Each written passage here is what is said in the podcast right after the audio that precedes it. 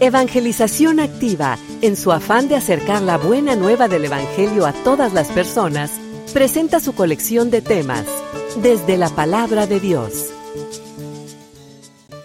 Y siempre está atento, como todos los padres están atentos a las necesidades de sus hijos. Es más, los padres de familia pues no necesitan que sus hijos les estén diciendo que necesitan. ¿O a poco no te das cuenta que tus hijos necesitan zapatos?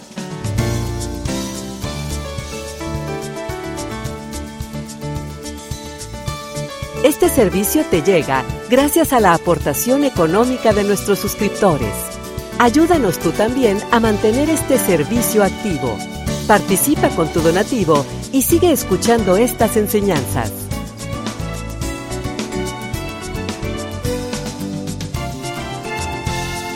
Esperamos que al escucharlos, la semilla del Evangelio dé fruto en tu corazón. Con ustedes, el Padre Ernesto María Caro.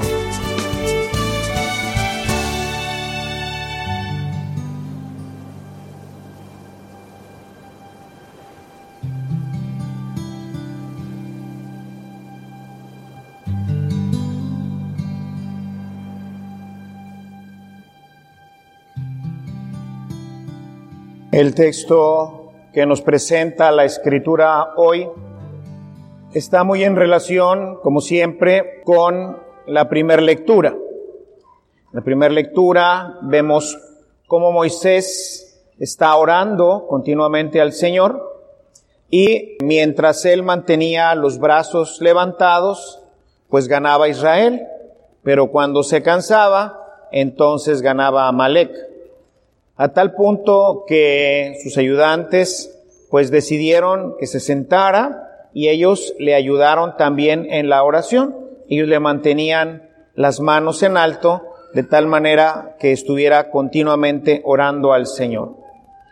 Esta lectura que nos propone el liturgista va en relación a la lectura que hoy tenemos en donde claramente Jesús les dice, o sea, buscando que sus discípulos entendieran la necesidad de orar y de orar sin desfallecer, les propone esta parábola de el juez injusto, que aunque pues no le interesa hacer justicia, pues total con tal de que ya no le estén molestando, pues finalmente dice, bueno, pues vamos a ayudarle aquí a esta viuda.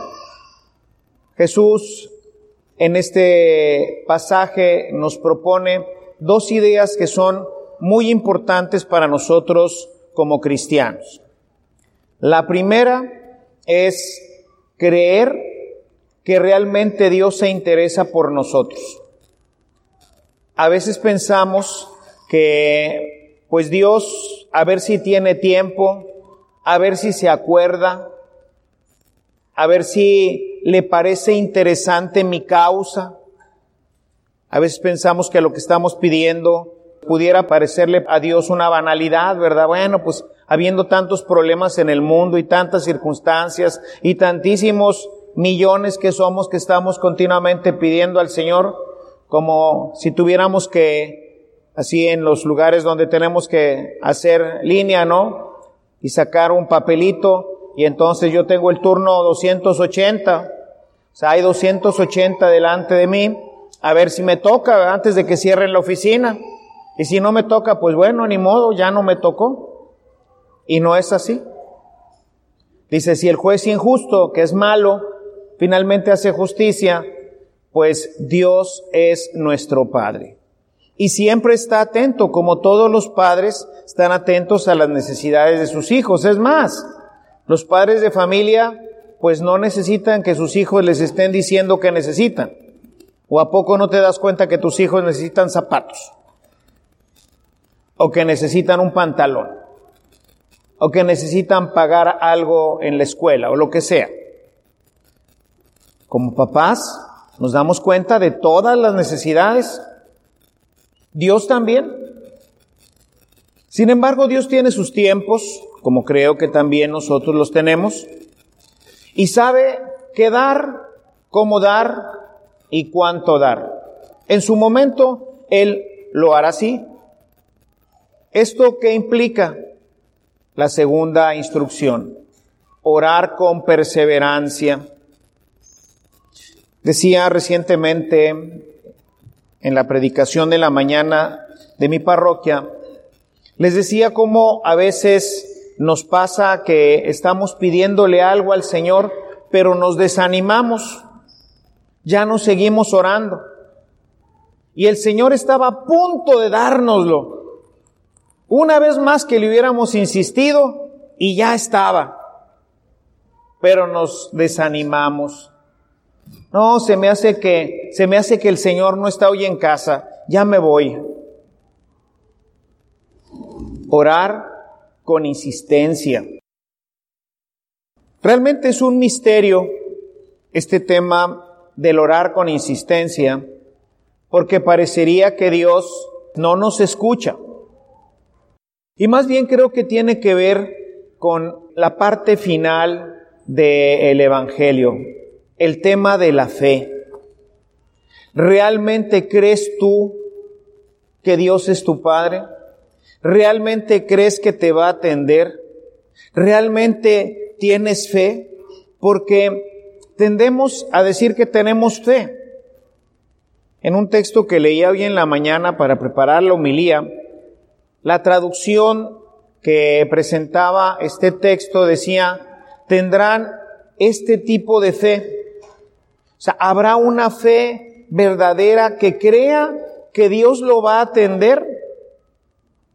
Porque si verdaderamente creemos esto, vamos a insistir y insistir y insistir y insistir, porque tengo fe. Creo que Dios, por alguna razón que yo desconozco, Él no me está dando en este momento lo que quiero que incluso algunas veces me va a dar algo que me parece que no es lo que yo le estoy pidiendo. Y esto es el misterio de un Dios que ve siempre por nosotros y que busca siempre nuestro bien. La viuda que le insiste que le haga justicia está en la línea de un bien para ella. Así también Dios. En el texto paralelo que nos presentan los otros sinópticos y que incluso acabamos de leer recientemente en Lucas, nos dice, si ustedes que son malos saben dar cosas buenas a sus hijos, ¿cuánto no lo hará el Padre para atender sus necesidades? De hecho, Lucas es diferente a los sinópticos porque Lucas nos presenta en el Evangelio una diferencia, mientras que Mateo dice, si ustedes que son malos saben dar cosas buenas a sus hijos, ¿cuánto no hará por ustedes el Padre del cielo? O sea, Dios nos dará cosas más buenas que incluso las que nosotros podemos pensar. Lucas, en cambio, dice, ¿cuánto no dará el Espíritu Santo a quien se lo pida? Porque a veces pedimos cosas dice la escritura, que no nos convienen, que nos parece que convienen. Y les voy a poner uno de los ejemplos que pues más pueden en un momento dado hacernos reflexionar. Puede haber situaciones económicas en donde le pedimos al Señor, por ejemplo, una persona que no tiene trabajo. Señor, necesito trabajo para darle de comer a mi familia.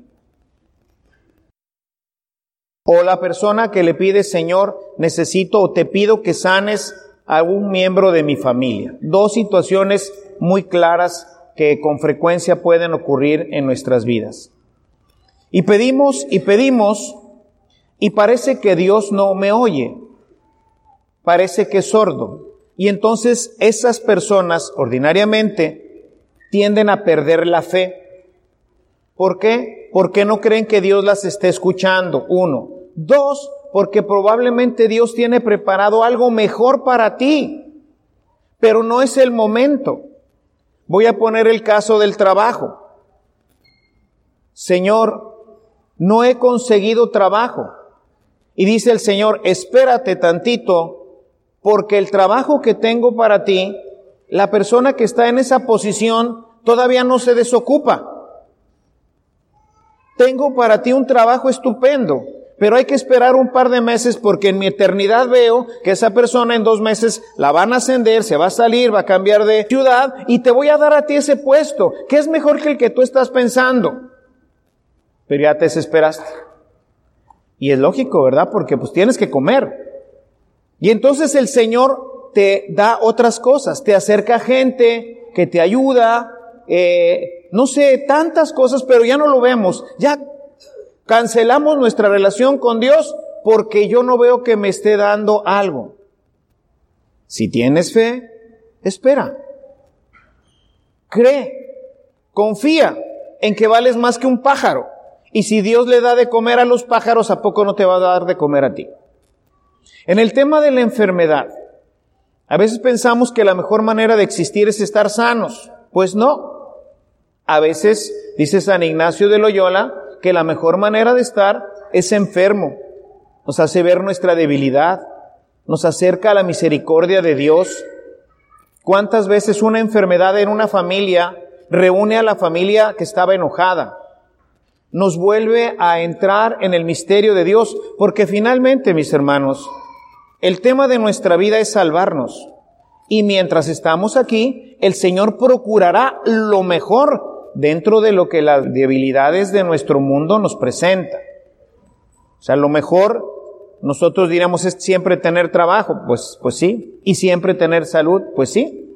Sin embargo, en las bienaventuranzas, la buena noticia que nos presenta Jesús en las bienaventuranzas de, de San Mateo es un cambio de idea, un cambio de paradigma. Bienaventurados los pobres. ¿Estás de acuerdo con eso? Bienaventurados los ricos, Señor.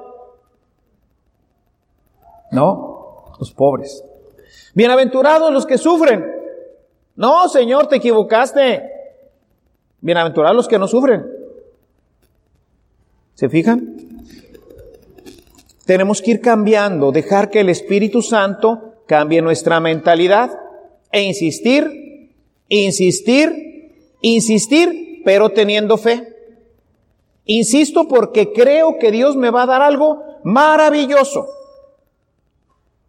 ¿Crees tú esto? ¿Encontrará el Señor fe, esta fe? Realmente cuando Él regrese encontrará un pueblo que cree en Él, que lo alaba, que lo bendice, aún en la necesidad. ¿Tendremos fe en que Dios tiene preparado para mí algo maravilloso en mi vida, aún en esta tierra? Esa es la fe creer que Dios tiene algo maravilloso para mí, aunque se tarde en responder. Y no se tarda porque quiera alargar las cosas, sino porque Él sabe el momento adecuado para que esto suceda. Pidamos pues hoy al Señor esta gracia, que aumente en nosotros nuestra fe y que con esta fe mantengamos siempre la perseverancia en su amor. No dejemos nunca de orar. Dios tiene para ti cosas maravillosas. Alabado sea Jesucristo.